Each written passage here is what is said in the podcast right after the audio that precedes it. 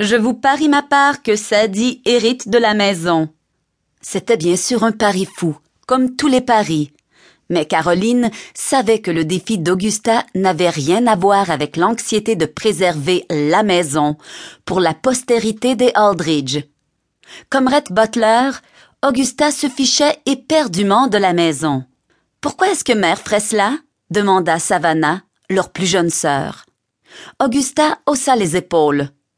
Pourquoi est-ce qu'elle ferait quelque chose?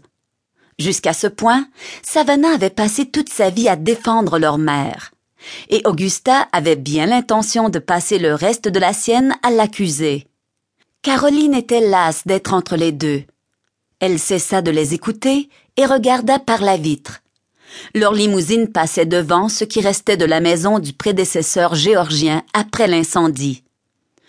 Un an après la fin de la guerre d'agression nordiste, la maison d'origine avait échappé à la colère de Sherman et à l'une des batailles les plus cruciales du Sud pour finir dans un banal feu de cuisine. La construction de la nouvelle grande maison commença l'année suivante. La plantation d'Oyster Point était l'héritage de sa famille, avec en prime toute une vie de problèmes. Pourquoi est-ce que mère ferait quelque chose? Les réponses avaient été enterrées ce matin, avec leur mère. Seul restait maintenant le mythe. Aux yeux du monde, Florence Wellodine Aldridge était la chouchoute des médias, l'héritière d'un des plus anciens journaux de la ville encore en activité.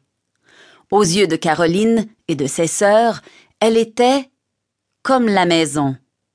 Il y avait la façade que les gens voyaient à travers l'objectif d'un appareil photo, la superbe plantation du Sud qui faisait la couverture de magazines tels que Southern Living et House Beautiful, avec sa mousse espagnole pendant aux arbres majestueux comme des rideaux cendrés. Et puis, il y avait la face qui existait derrière la porte rouge, où l'âme déclinant lentement s'infiltrait dans la structure et pénétrait profondément dans le sol et les marécages environnants, où elle pourrissait et puait. C'est ainsi que Caroline percevait l'odeur du marécage. Cette odeur caractéristique de soufre qui augmentait à mesure qu'elle s'approchait de la maison cette odeur que sa mère n'avait jamais admise, même si elle plantait sans relâche des magnolias et des azalées chétifs pour la masquer. C'est drôle, pensa Caroline.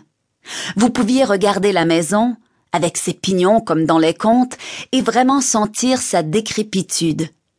Et en même temps, votre cerveau croyait toujours aux beaux mensonges.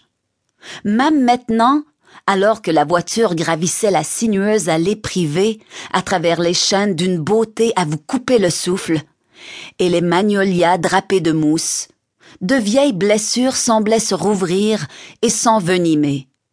Comme si en présence de la maison, seuls les souvenirs qui y étaient nés avaient une vitalité réelle. Caroline pensait qu'elle s'était préparée, mais elle se sentit submergée par la vague d'émotions qui déferla sur elle, alors que le toit aux pans très inclinés et aux lucarnes parfaitement espacées se présenta soudain à ses yeux. Comme le corps allongé dans le cercueil qu'elle venait de quitter, l'ancienne demeure victorienne semblait avoir vieilli subitement, malgré sa dernière couche épaisse de peinture blanche. Et pourtant, elle se dressait là, défiant les années matriarche du Sud à part entière, hôtesse polie recevant ses visiteurs.